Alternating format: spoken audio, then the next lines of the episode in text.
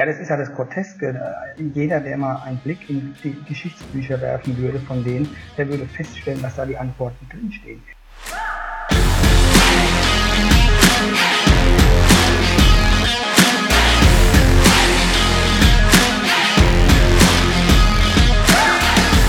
Servus und herzlich willkommen zur neuen Episode der Freiheitslobbyisten, dem Podcast der Judis Bayern. Mein Name ist Max und es freut mich, dass ihr eingeschalten habt.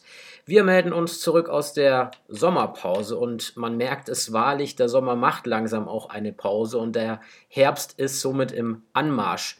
Das soll uns aber nicht davon abhalten, in die neue Saison zu starten, die wir mit einem ganz besonderen Gast beginnen wollen. Der Hintergrund, vor mittlerweile bereits zwei Jahren war die Bundestagswahl 2017. Mit 10,7 Prozent schafften die Freien Demokraten den Wiedereinzug in den Deutschen Bundestag. Nach zwei Jahren Zeit und Anlass, eine Bilanz zur Halbzeit zu ziehen. Und dafür haben wir den Landesgruppenchef unserer bayerischen Landesgruppe im Deutschen Bundestag, Carsten Klein, eingeladen. Servus, Carsten, schön, dass du dir die Zeit genommen hast.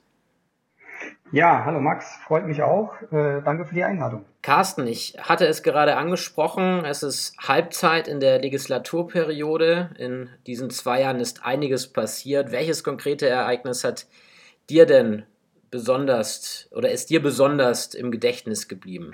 Also ich meine, was natürlich äh, ganz besonders war, war am Anfang hier äh, die erste, die konstituierende Sitzung, alles, ähm, was sich hier in Berlin dann zugetragen hat. Ähm, war, für uns ja recht neu. Die ganze Gründungsphase auch der Fraktion, das war sehr, sehr frisch und natürlich auch eine sehr spannende Zeit. Ähm, und äh, die wird mir mit Sicherheit noch sehr lange in Erinnerung bleiben. Das glaube ich dir. Und Jamaika ist wahrscheinlich auch noch in Erinnerung geblieben. Ja, oder? natürlich. Also diese äh, wochenlangen Verhandlungen und dann auch äh, diese, diese Nacht, äh, in der das Ganze beendet wurde, äh, auch das ist natürlich ähm, ein, ein, Zeitpunkt gewesen, an den er sich erinnern wird, äh, ist ja auch nicht unbedeutend für die Bundespolitik, wie sie sich danach entwickelt hat, auch für unsere Partei. Ähm, wir müssen uns ja leider immer noch damit auch auseinandersetzen.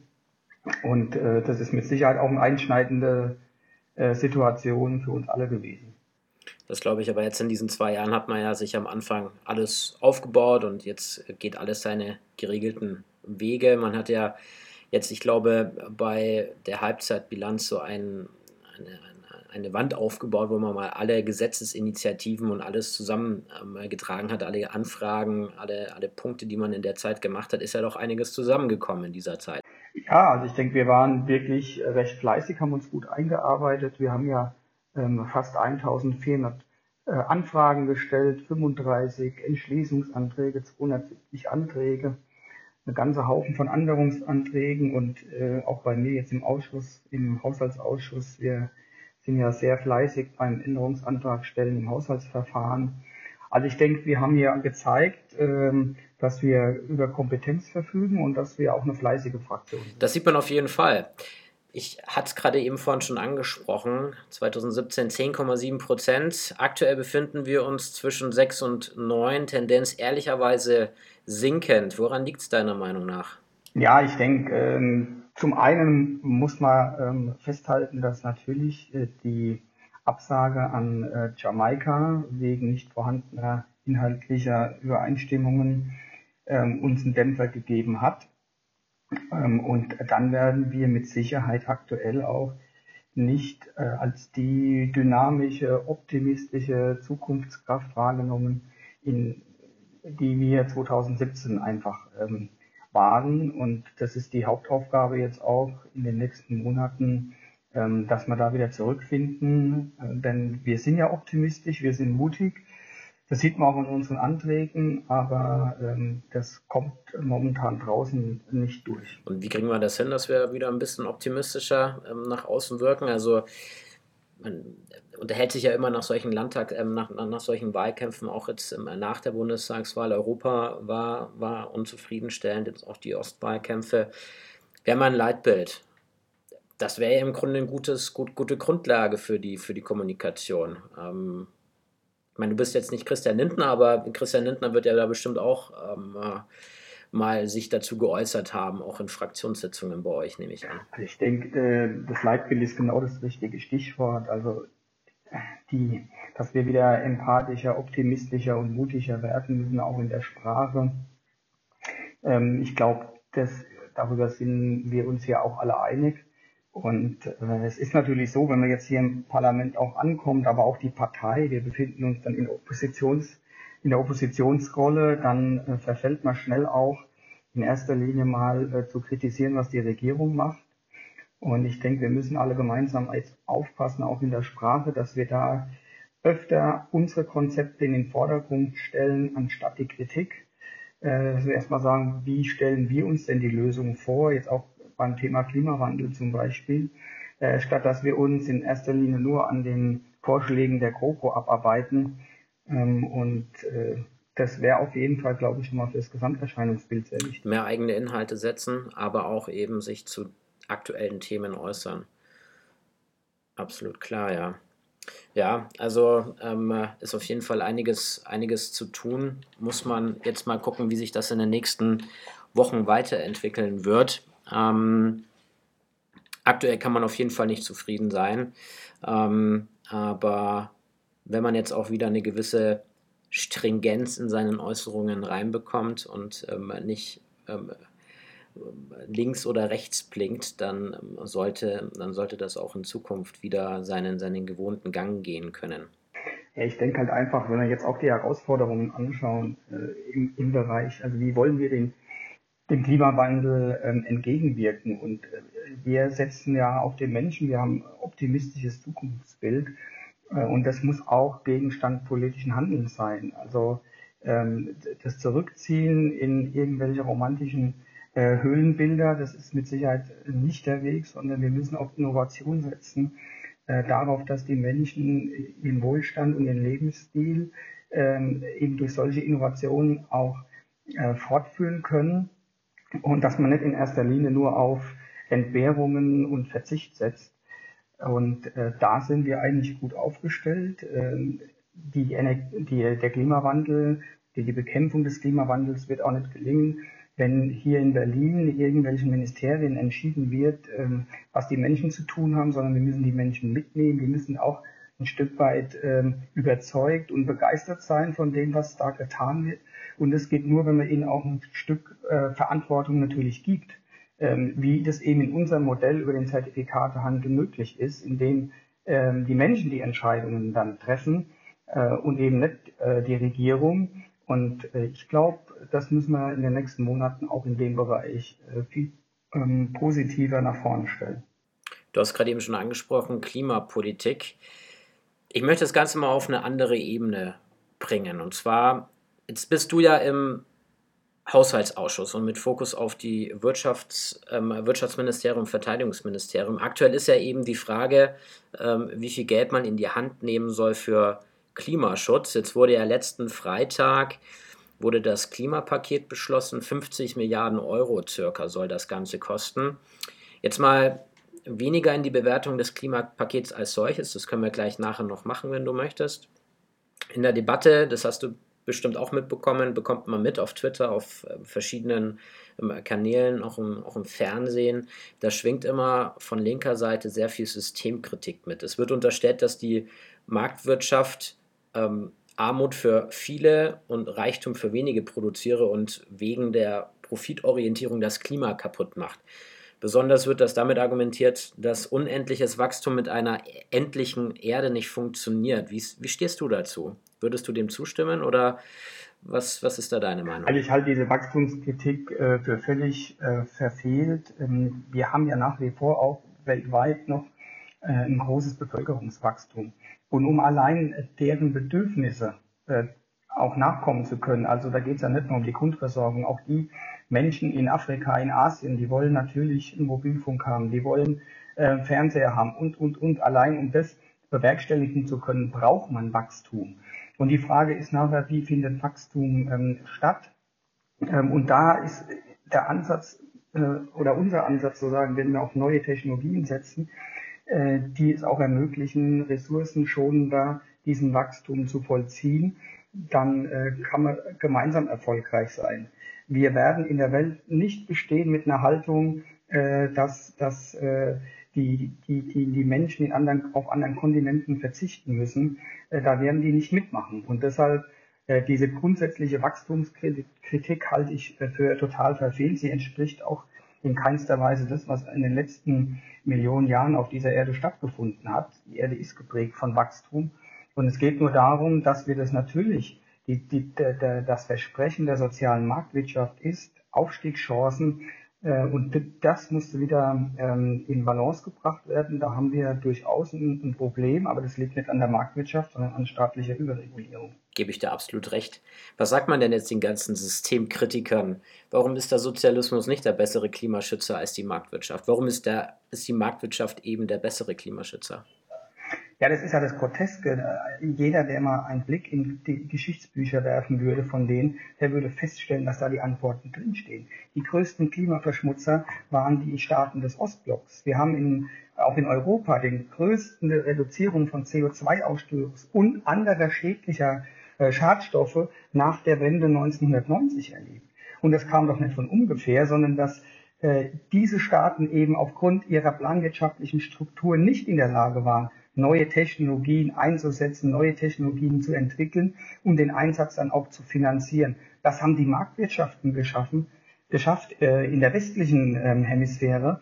Und äh, deshalb ist jeder, der, der, der ernsthaft mit diesem Thema zu tun hat, der sollte halt einfach mal ein Geschichtsbuch zur Hand nehmen, äh, statt sich irgendwo Tränen rauszudrücken. Jetzt wird ja auch von vielen gefordert, dass wir Verbote brauchen. Verbote, Auto zu fahren, Verbote zu fliegen, Verbote Fleisch zu essen, ist unsere Kommunikation, dass wir Verbote nicht wollen, vielleicht der, die, die falsche Art und Weise, immer nur zu sagen, wir wollen das nicht. Beziehungsweise wir sagen ja auch, was wir wollen, aber überwiegt das, dass das eine, dass wir nicht auf Verbote setzen, sondern auf Anreize, ähm, haben wir da ein Problem in unserer Kommunikation, dass wir zu wenig mit unseren eigenen Inhalten durchkommen? Ich denke, die, die Situationsanalyse ist einfach, dass wir momentan nicht so durchdringen, wie wir das uns wünschen.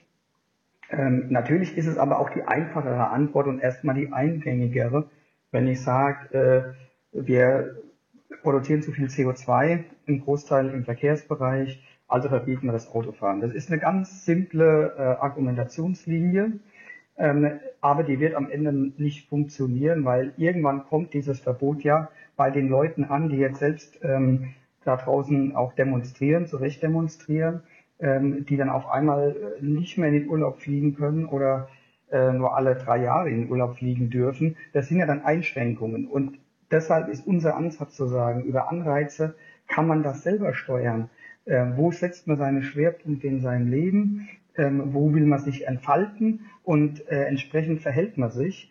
Äh, wir geben ein, ein, Ziel und einen Rahmen vor äh, und äh, die nehmen damit auch die Menschen mit und nehmen die Menschen damit auch ernst äh, und trauen denen was zu. Das ist äh, ein anderer Ansatz, der ist mit Sicherheit immer auch ein bisschen mit einem Satz mehr zu erklären, aber ich glaube, der kommt der Lebenswirklichkeit näher und deshalb ist er auch erfolgreicher. Und auch das zeigt ja, der Blick in die Vergangenheit, dass eben die Gesellschaftssysteme, die auf die Menschen gesetzt hat und die Menschen mitgenommen haben, erfolgreicher waren als die Systeme, die den Menschen haarklein alles vorgeschrieben haben. Aber dann argumentieren die Sozialisten ja immer, der wahre Sozialismus ist noch nie wirklich äh, da gewesen. Der wahre Sozialismus muss erst noch, in, muss erst noch entstehen, dann funktioniert das Ganze. Ähm, naja, kann man so im Raum stehen lassen meine, wie viele Versuche brauchen wir denn noch? Also ist ja nicht so, dass der Sozialismus mal in einem Land ja, probiert ja, gebe ich, gebe ich dir recht.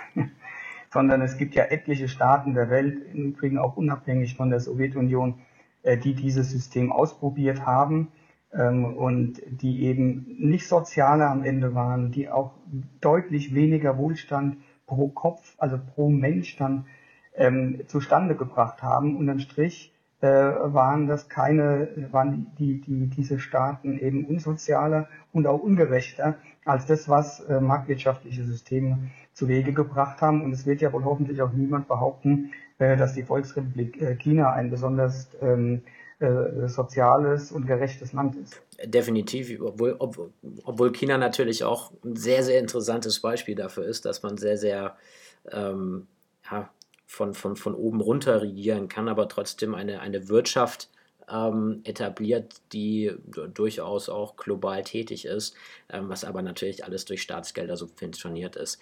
Ja, jetzt schwingen da immer zwei Faktoren in dieser Klimadebatte mit, und zwar Ökologie, aber auch Ökonomie. Das ist ja im Grunde so die Kurzzusammenfassung von dem, was wir möchten. Wir möchten das im Einklang bringen. Jetzt sagen aber viele eben durch die Verbotsdebatten, ähm, man muss eben weniger, man darf weniger aufs Auto setzen. Es geht mir jetzt gar nicht darum, rumzuheulen, dass jetzt schon erste Zulieferbetriebe in Deutschland zumachen, dass die es wirklich schwierig haben, aber eine einfache Frage, die meines Erachtens auch leicht beantwortet werden kann, kann Klimaschutz ohne die Wirtschaft gehen? Also ich glaube, dass es genau umgekehrt ist. Wir brauchen die Wirtschaft und vor allem auch die deutsche Wirtschaft, um dem Klimawandel ähm, kraftvoll entgegenzutreten, weil die, die Wirtschaft, die Arbeitnehmerinnen und Arbeitnehmer ähm, gemeinsam mit den Arbeitgebern, die verfügen über das Know-how, die verfügen über die Technologien, wie wir Klimaschutz nicht nur in Deutschland, aber auch, sondern auch weltweit ähm, organisieren können. Und deshalb muss äh, natürlich die Wirtschaft da mitgenommen werden.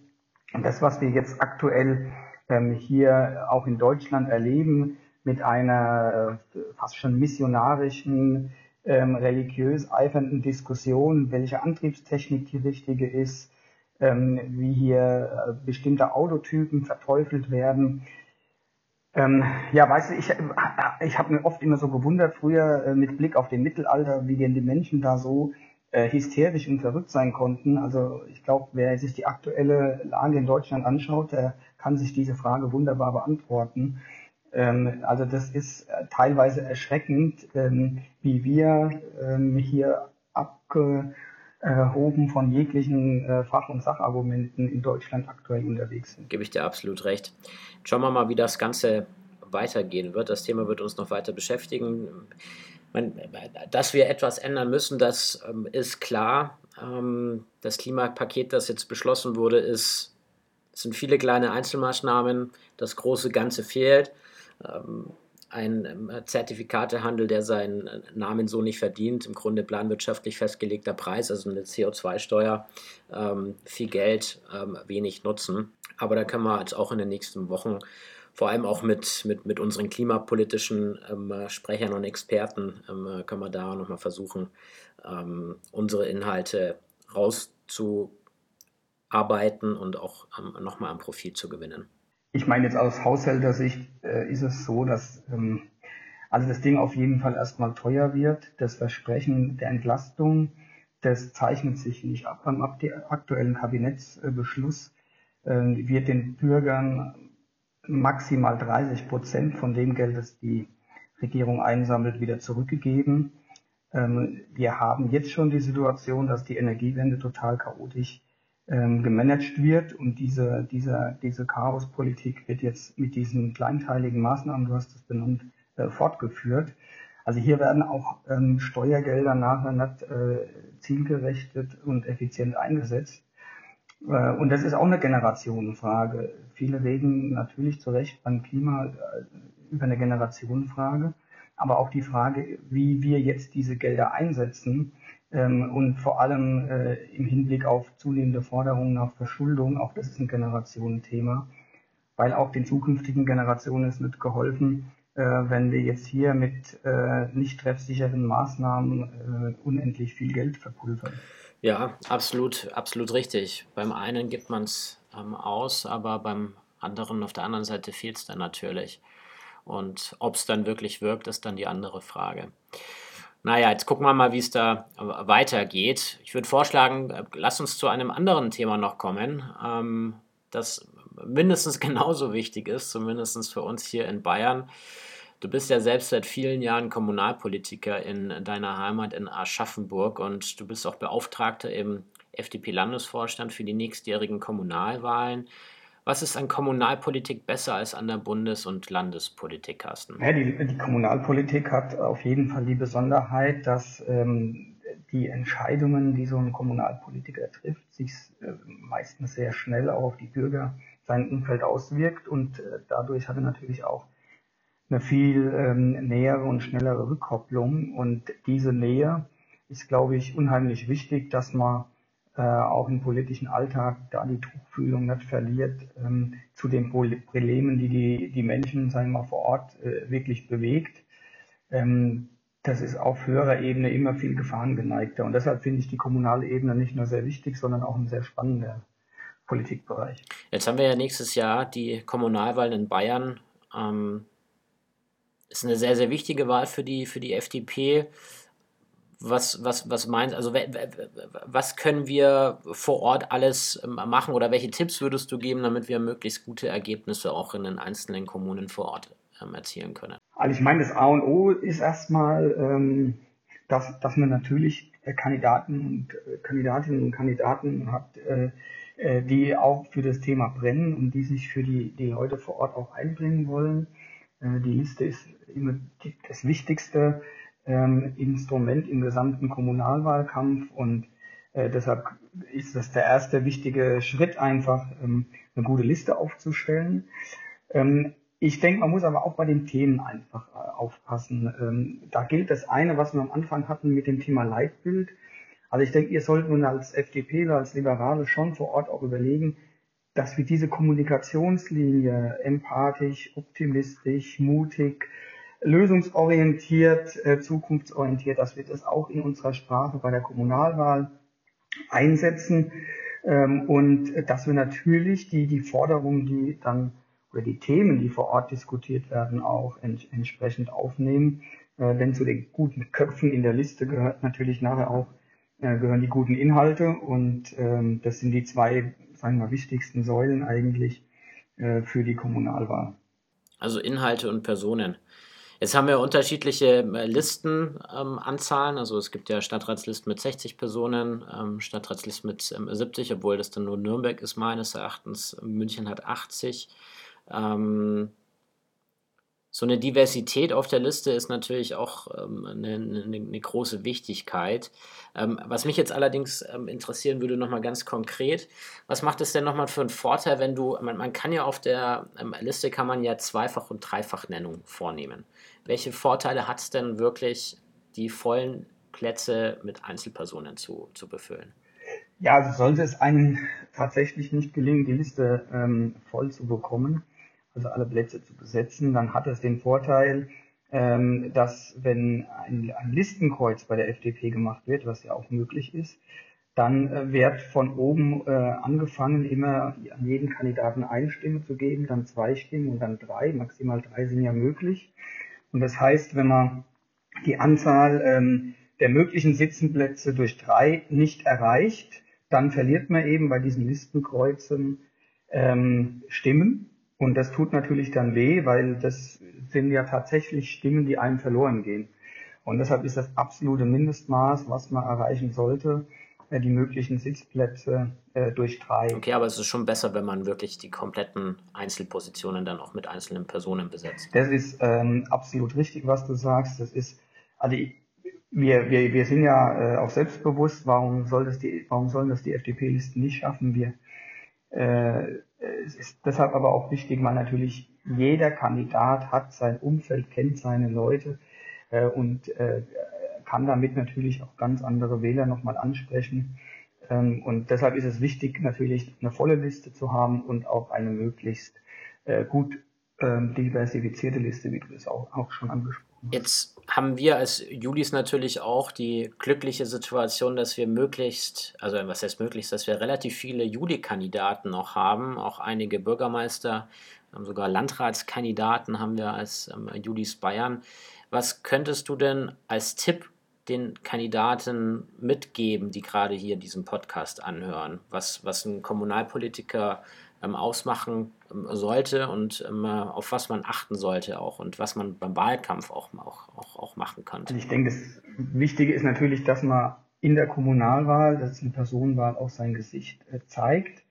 Ähm, und da ist natürlich der Unterschied vielleicht zu vielen Kandidaten, die etwas älter sind, dass neben der, äh, sag mal, der, der 1 zu 1 Situation mal Infostand oder bei Veranstaltungen, bei jungen Leuten die ganzen sozialen Medien dazutreten.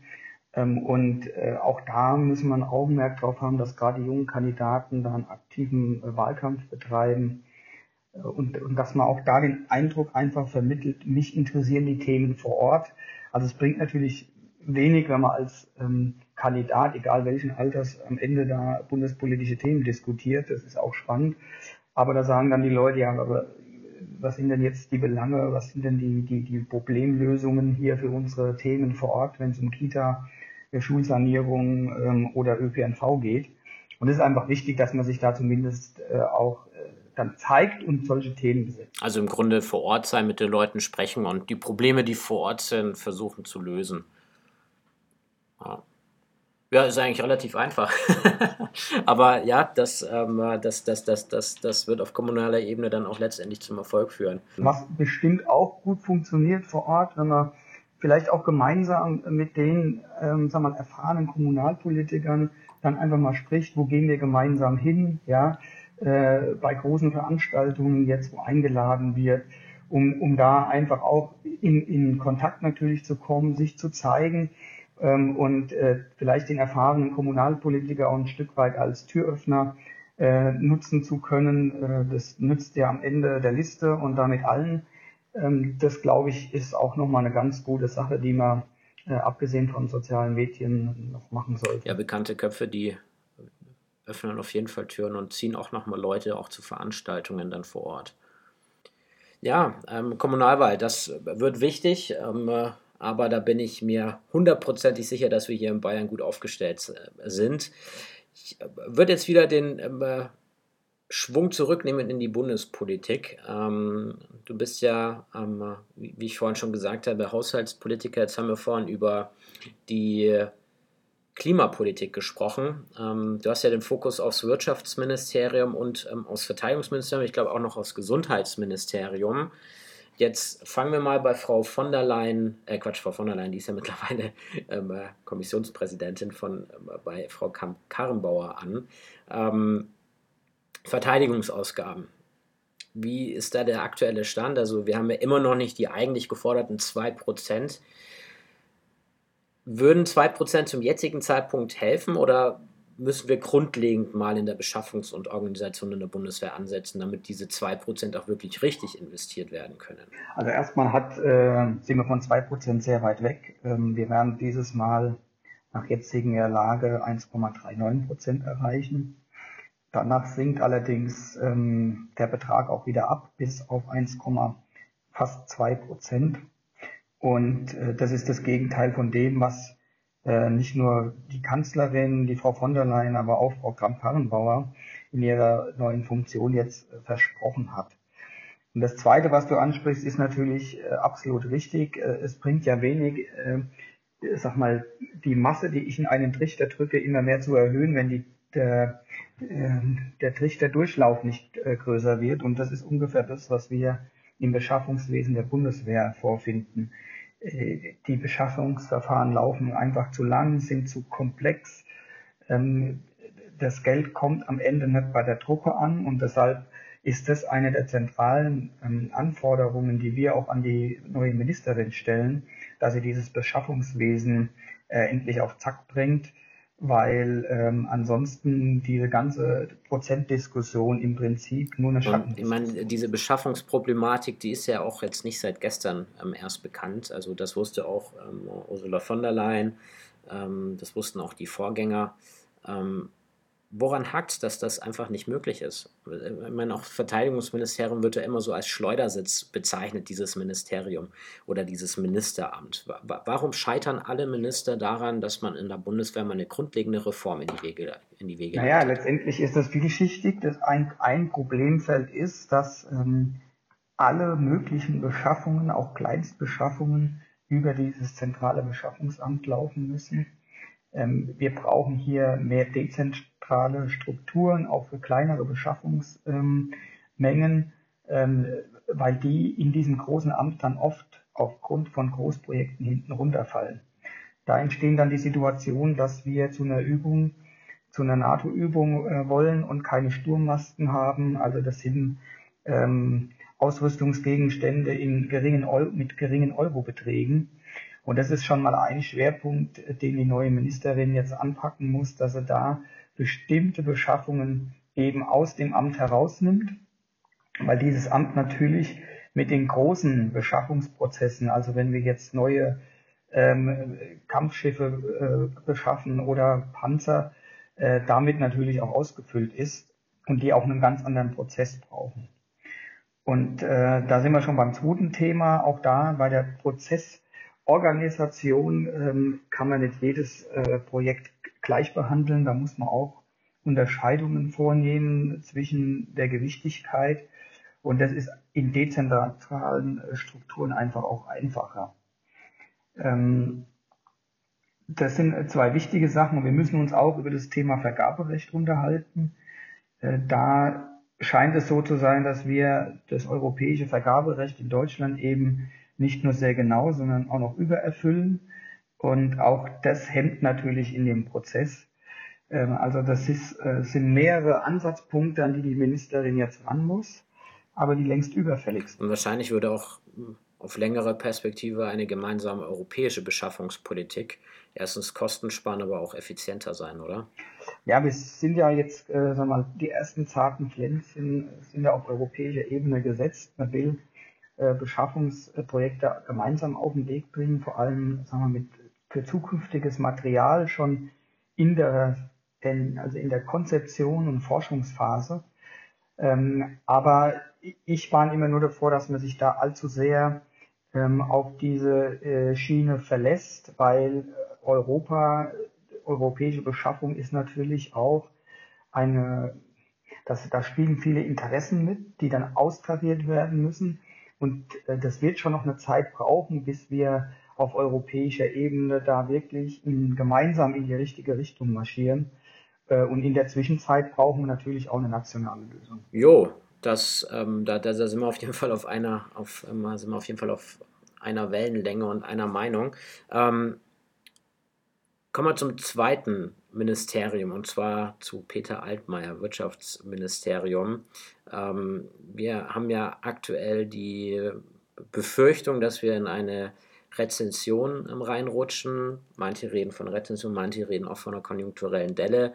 Was müsste jetzt eigentlich getan werden? Müssten wir mehr staatlicherseits in, in, die Wirtschaft reingehen, die, die Unternehmen unterstützen. Was könnten wir, also was, was kann gemacht werden oder sollen wir einfach nur bessere Rahmenbedingungen setzen? Man muss ja erstmal festhalten, dass wir momentan nicht über eine konjunkturelle Krise reden, wie das 2008, 2009 war, sondern wir reden über Strukturprobleme. Und die sind ähm, viel ähm, nachhaltiger und auch schwieriger zu beheben äh, wie eine konjunkturelle Delle gegen die man auch mal mit einem staatlichen Impuls äh, ankämpfen kann, äh, sondern jetzt ist gefragt, dass wir diese technologischen Herausforderungen, dass wir die Unternehmen bei den technologischen Herausforderungen äh, unterstützen, äh, ohne dass wir, wie Peter Altmaier das tut, äh, gleichzeitig noch Unternehmer spielen und entscheiden, was die richtige Technologie ist. Ähm, also beim Beispiel mit der Batteriezellenfabrik wir können nicht entscheiden, was die Technologie der Zukunft ist, die Speichertechnologie, sondern wir müssen Rahmen setzen, damit Unternehmen äh, investieren können, forschen können, äh, um das selber rauszubekommen. Und da sehe ich bei Peter Altmaier keine Ansätze. Irgendjemand hat ihm mal erklärt, dass er öfters Marktwirtschaft sagen muss und jetzt sagt er zu allen seinen planwirtschaftlichen Instrumenten, dass die marktwirtschaftlich wären. Also so einfach kann man es sich natürlich nicht machen. Ähm, also wir brauchen jetzt da natürlich staatliche Unterstützung. Ähm, da wären aber vor allem auch äh, Standortfragen zu beantworten, wie Steuerwettbewerb, Unternehmensbesteuerung, die Komplettabschaffung des Solidaritätszuschlags, damit ich die Unternehmen auch in die Lage versetzt, im internationalen Wettbewerb äh, eben diese Investitionen durchzuführen. Ähm, und all das unterbleibt in Deutschland. Ja, also nichts tun ist ähm, auf jeden Fall die Agenda von Peter Altmaier. Und wenn er was macht, dann ist es, ähm, wie du sagst, eher von ähm, Geboten ähm, geprägt. Also eher der klassische Hayek'sche Ansatz wäre da, wäre da der äh, bessere Ansatz, ähm, was die Wirtschaftspolitik angeht. Ja, es wird ja noch schlimmer, weil die Regierung nicht nur im Bereich bei Peter Altmaier, auch bei anderen, äh, zwar permanent äh, Gesetze mit wunderschönen Namen erlässt, ähm, aber dann gar nicht den Vollzug darauf vorbereitet. Und ähm, das führt natürlich auch zu, sagen wir, zu einem Akzeptanzproblem in der Bevölkerung. Ähm, und äh, man, man spielt hier einen gewissen Aktionismus vor, der aber nachher äh, niemandem hilft. Und äh, das verschärft das Ganze noch, äh, was äh, gerade im Bereich vom Wirtschaftsministerium aktuell zutrifft. Kann man sagen, dass die SPD ähm, in dieser großen Koalition schon unglaublich viel Sozialismus in die Kroko reinbringt? Ich meine, jetzt gesehen beim Klimapaket, zu sehen in der Wirtschaftspolitik. Also ich glaube, es ist ja insgesamt zu erkennen, dass die Union sich unter Angela Merkel sehr stark ähm, aus der Mitte herausbewegt hat. Ähm, und die, die, die Beschlüsse, die, die gerade finanzträchtigen Beschlüsse dieser großen Koalition, die spielen sich natürlich vor allem im konstruktiven sozialen Bereich ab, ähm, mit, mit Investitionen in Zukunft äh, äh, hat es ziemlich wenig zu tun.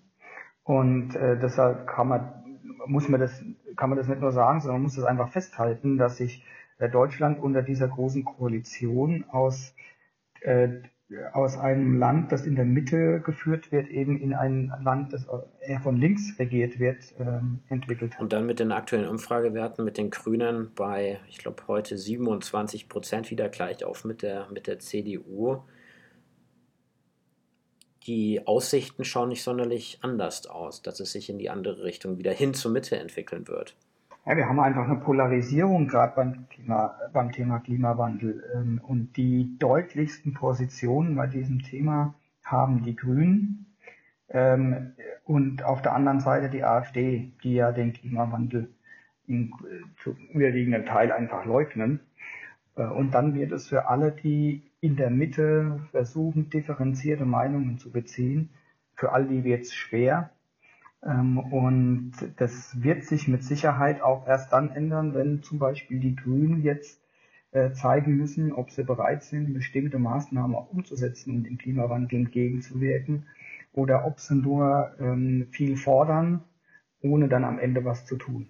Man hat es jetzt gesehen beim Interview von Robert Habeck mit der Pendlerpauschale. Es ist ein Unterschied zu sagen, es muss sich was ändern in der Klimapolitik und dann konkret etwas umzusetzen oder konkret auf Fakten angesprochen zu werden. Da hat man schon einen Unterschied gesehen. Ich möchte ihm jetzt nicht also ich möchte ihm jetzt nicht nachreden, dass er da jetzt mal was nicht wusste. Das ist absolut menschlich, aber in einem Kerngebiet von den Grünen sowas nicht zu wissen, das ist natürlich vielsagend. Ja, es ist ja letztendlich auch so, dass er äh, seine sag mal, Fundamentalkritik damit auch äh, begründet hat. Und äh, wenn, wenn dann so essentiell, also das ist ja wirklich ein, ein zentraler äh, Baustein, dass man das dann weiß, äh, dass die Pendlerpauschale sich eben nicht nur aufs Automobil bezieht. Ähm, ja, da, da weiß man schon bald gar nicht mehr, was man sagen äh, soll. Also wenn natürlich Diskussionen so geführt werden, äh, dann äh, wird es äh, für die nicht nur für die Bekämpfung des Klimawandels, aber auch für Deutschland als Wirtschaftsstandort ganz, ganz, ganz eng. Ja, also wenn wir da, wenn wir da nichts hinbekommen, auch ähm, als Mitte dieser Gesellschaft, Mitte in der politischen Landschaft, uns so auch zu verkaufen, dass wir die Leute auch wieder ansprechen, weil das tun wir de facto einfach gerade nicht. Ähm, eben nicht diese Extremen auf der einen Seite die Klimaaktivisten, auf der anderen Seite die Klimaleugner, aber es gibt es ja auch in vielen anderen Bereichen, auch in der Flüchtlingspolitik, ähm, in, der, in der Wirtschaftspolitik, in vielen Bereichen, eine differenzierte Meinung ist in der Regel die bessere Meinung. Aber da müssen wir, glaube ich, schon versuchen. Aber das wurde ja auch so auch als Analyse aus der Landtagswahl im Osten gezogen, dass wir da pointierter und konkreter auch werden in unseren Ausführungen. Ja, absolut. Ich denke, das gehört halt zu dem Thema ähm, Kommunikationsstrategie auch mit dazu, dass wir kantiger werden. Ähm, das wird natürlich auch äh, Widerspruch hervorrufen, aber äh, wenn wir die Themen, wenn wir die Themen besetzen wollen, dann müssen wir auch eine, klare Position beziehen und äh, dann kann man immer noch, wenn man die Leute abgeholt hat, äh, auch inhaltlich äh, sich mit denen auseinandersetzen. Äh, aber zunächst mal müssen wir äh, dafür sorgen, dass auch wieder über unsere Lösungsansätze äh, diskutiert wird. Und nicht wie im Sommerinterview mit Christian Lindner, äh, permanent nur äh, Fragen nach grüner Programmatik gestellt werden. Ja? Oder Zitate irgendwie aus dem Zusammenhang gerissen werden mit Morgentau jetzt in, in der FAZ, ihn dann gleich als Demagogen und Antisemiten abzustempeln. Meines Erachtens absolutes No-Go, damit verharmlost man wahre, wirkliche Demagogen und Antisemiten. Ich weiß nicht, ob du es mitbekommen ja, hast. Ja, ähm, und äh, das ist, äh, was du sagst, ist eine Entwicklung, die ich auch beobachte. Äh, man muss da einfach völlig aufpassen, dass man nicht permanent ähm, ähm, Demokraten und äh, also wirklich da unverdächtige Personen ähm, hier in, in, in, in ein Umfeld mit reinsetzt, äh, die, die, die ausländerfeindlich, antisemitisch ähm, und sind und ausgrenzen, weil damit letztendlich verharmlost man diese Personen. Ähm, und das ist eine ganz unsägliches, äh, unsägliche Entwicklung, die da in Deutschland stattfindet. Ähm, jeder, der zu, zu einem äh, FDP-Politiker äh, äh, sowas sagt, der muss sich diese Frage dann auch mal selber stellen, wo er dieses Land hinsteuern will. Und bei diesem Fall mit dem Morgentau ist ja noch äh, äh, bizarrer, weil äh, in Baden-Württemberg im Landtag äh, grüne Politiker selbst äh, mal ähm, diesen Vergleich gezogen haben. Ich will jetzt gar nicht äh, bewerten, ob das richtig oder falsch ist, aber man sieht einfach diese Empörungskultur auf Seiten der Grünen und diese, diese Übermoral, die die an den Tag legen, äh, die ist unserer demokratischen, unserer demokratischen Auseinandersetzung nicht zuträglich. Äh, und da kann ich auch nur äh, die alle auffordern, dass sie sich vielleicht mal da, dass sie da mal ein Stück abrüsten sollen. Ja, diese Doppelmoral ist da leider sehr, sehr oft auf der Tagesordnung. Ja, also die komplette Entwicklung, die wir jetzt in den letzten Monaten genommen haben, auch auf ein Niveau der Kommunikation untereinander, auch in der politischen Kommunikation, ist besorgniserregend. Ähm, das schlägt sich ja in viele Bereiche über auch ähm, Handgreiflichkeiten aus der, aus dem rechten, aus, dem, aus der rechten Szene gegenüber Kommunalpolitikern, ähm, Verleumdungen ähm, von linker Seite. Ähm, ich glaube, wir müssen uns alle mal wieder zu ein bisschen mehr Vernunft zurückbewegen, damit wir hier zu einem gemeinsamen Nenner und zur, zur Lösung der Probleme dann kommen, weil immer nur gegenseitig aufeinander einschlagen bringt halt einfach nichts. Ja, also das ist ja genau die Anforderung, die wir an die sag mal, demokratischen äh, Kräfte in diesem Land auch ähm, stellen müssen, dass wir natürlich sicher in der, Inhal in, in der inhaltlichen Auseinandersetzung hart miteinander ringen, ähm, aber dann auch bestimmte ähm, Linien nicht überschreiten. Ja, es gibt äh, eben, der, der, der Zweck heiligt nicht die Mittel. Äh, und das ist auch eine, eine Frage, die jetzt äh, bei, der, die sich auch die Umweltbewegung äh, einfach mal stellen muss. Äh, man kann nicht äh, Rechte in diesem Land außer Kraft setzen, weil man der Meinung ist, dass das einer guten Sache dient. Ich spreche da äh, explizit das Thema Eigentumsrechte zum Beispiel an, die man dann einfach ignoriert. Äh, auf dieser Grundlage können wir uns äh, nicht auseinandersetzen, äh, weil das wird am Ende zu einer Radikalisierung auf allen Seiten führen. Und das haben wir schon mal erlebt, wo das dann hinführt. Also wir müssen alle gemeinsam in der Mitte nochmal hart in der Sache, ja, aber ansonsten auf, auf Grundlage unserer gesetzlichen Bestimmungen uns miteinander aus, auseinandersetzen. Und vor allem sind Eigentumsrechte die Grundlage eines Wirtschaftssystems, die Grundlage der, der, der Marktwirtschaft. Wenn wir es nicht mehr gewährleisten können, der Rechtsstaat, dass Eigentum existiert, dann äh, können wir ähm, komplett alles an den Staat abgeben. Ja, es geht vor allem darum, dass ich mich auch in einem liberalen demokratischen Staat auf Recht und Gesetz verlassen muss.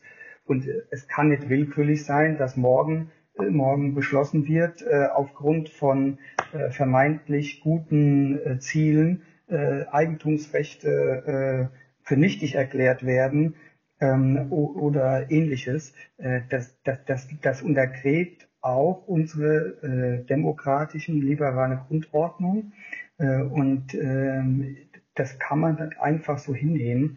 Und diese Leute sollten sich einfach mal überlegen, welche Tür sie denn da öffnen. Definitiv. Nichtsdestotrotz müssen natürlich die Probleme, die ja alle erkennen, gelöst werden, allerdings eben über einen vernünftigen, freiheitlichen, rechtsstaatlichen Weg und dafür stehen die Freien Demokraten. Ja, äh, viele Punkte, die wir jetzt angesprochen haben, viele, viele Probleme, die wir äh, lösen werden, davon gehe ich aus. Jetzt lass uns mal noch äh, zu einem anderen Thema kommen und zwar zu einem Thema, da haben wir auch schon mal drüber gesprochen, was ich sehr sympathisch finde. Ähm, du bist leidenschaftlicher Fußballspieler und spielst ähm, beim FC Bundestag. Ich glaube, du bist defensiver Mittelfeldspieler. Wann spielt ihr denn immer und wie läuft denn das ab beim FC Bundestag? Erzähl mal ein bisschen. Also wir spielen in den Sitzungswochen grundsätzlich immer dienstags ähm, abends äh, und spielen dagegen verschiedene Mannschaften. Also es gibt Benefitspiele, es gibt Spiele äh, gegen die Landkreismannschaft äh, aus Landsberg am Lech zum Beispiel, gegen die haben wir auch schon gespielt. Und ähm, das Schöne ist einfach, ähm, dass der Sport verbindet ja und wir spielen ja auch hier über die Fraktionsgrenzen äh, hinweg Fußball. So lernt man auch mal viele Kollegen von der anderen Seite kennen. Und ähm, ja, so nebenbei bewegt man sich auch noch, was ja in unserem Job auch nicht das Schlechteste ist. Und ähm, ja, das macht mir viel Spaß. Ich spiele ja auch noch bei uns vor Ort bei den alten Herren mit und so lang, also wenn es halt zeitlich geht. Bei den alten Herren? ja, uns ist leider noch kein neuer Name eingefallen, ja, also natürlich. Ach, heißen die auch alte Herren, oder? Ja, wir sind eigentlich ja noch nicht jung. oder ist es einfach also, die Herrenmannschaft? Und wir spielen natürlich immer noch Zauberfußball, das, äh, das steht sich auch Ich habe nichts anderes erwartet natürlich. oder nichts anderes gedacht, Carsten. Schnellen Zauberfußball. Schnellen Zauberfußball als defensiver Mittelfeldspieler mal von hinten einen rein reinschießen. Das, das, das ist schon mal drinnen. Ja, man muss ja auch von hinten ordnen. Ne? Ein geordneter Aufbau. oder bist du eher so ein, also bist du so ein klassischer defensiver Mittelfeldspieler, der wirklich abräumt hinten oder der auch mal in die Offensive geht und da auch mal Tore schießt? Ja, das ist ja ganz spannend, weil sich das da geändert hat. Also wie ich äh, aktiv gespielt habe, vor allem auch wie Jugend, ich habe da war ich Vorstopper. Also das, das, äh, das Wort kennen ja heute kaum noch Leute. Und da war die Unterteilung zwischen Defensiv und Offensiv ja noch viel stärker. Heute äh, ist das ja, da sind die, die Anforderungen anders und da muss man auch als Defensiver natürlich offensiv spielen. Und da wir ja modernen Fußball spielen beim FC Bundestag, machen wir das natürlich auch. Sehr gut. Was ist eigentlich deine Lieblingsfußballmannschaft? Jetzt mal fernab des FC Bundestages. Äh, der TuS Leider natürlich. Der TuS Leider, okay. Und ähm, äh, Bundesliga Heimat. keiner. Ja, da ähm, schwanke ich immer so ein bisschen. Äh, ähm, es sagt bloß nicht Frankfurt. Nein, Frankfurt äh, war jetzt bei mir noch nicht auf der Liste, aber äh, Borussia Dortmund, FC Bayern. Ich finde, die Dortmunder könnten mal wieder deutscher Meister werden. Das haben die Bayern jetzt oft genug geholt. Dafür könnten die Bayern mal wieder die Champions League gewinnen. Ich glaube, das wäre doch eine tolle Aufgabenverteilung für dieses Jahr. Dortmund hat ein starkes Team und äh, Bayern könnte tatsächlich mal wieder die Champions League gewinnen. Solange der FC Augsburg gegen beide jeweils ihre Spiele gewinnt, ist mir das recht. Ja, ähm, Carsten, jetzt ähm, wär, wär, wären wir im Grunde durch. Wir haben ähm, vieles abgehandelt, ähm, haben auch noch über Fußball gesprochen. Ich glaube, einen besseren Abschluss von so einem Gespräch kann man gar nicht finden. Ich danke dir ganz herzlich für deine Zeit, die du dir genommen hast. Wünsche dir alles Gute und wir hören und sehen uns auch bald wieder. Und an alle da draußen, an den Funkempfängern, die uns jetzt gerade die 50 Minuten zugehört haben über Klima Paket über Verteidigungspolitik, über Wirtschaftspolitik, über Fußball. Danke, dass ihr eingeschaltet habt. Ich wünsche euch alles Gute und ich hoffe, wir sehen uns bei der nächsten Episode. Bis dahin, macht es gut. Servus.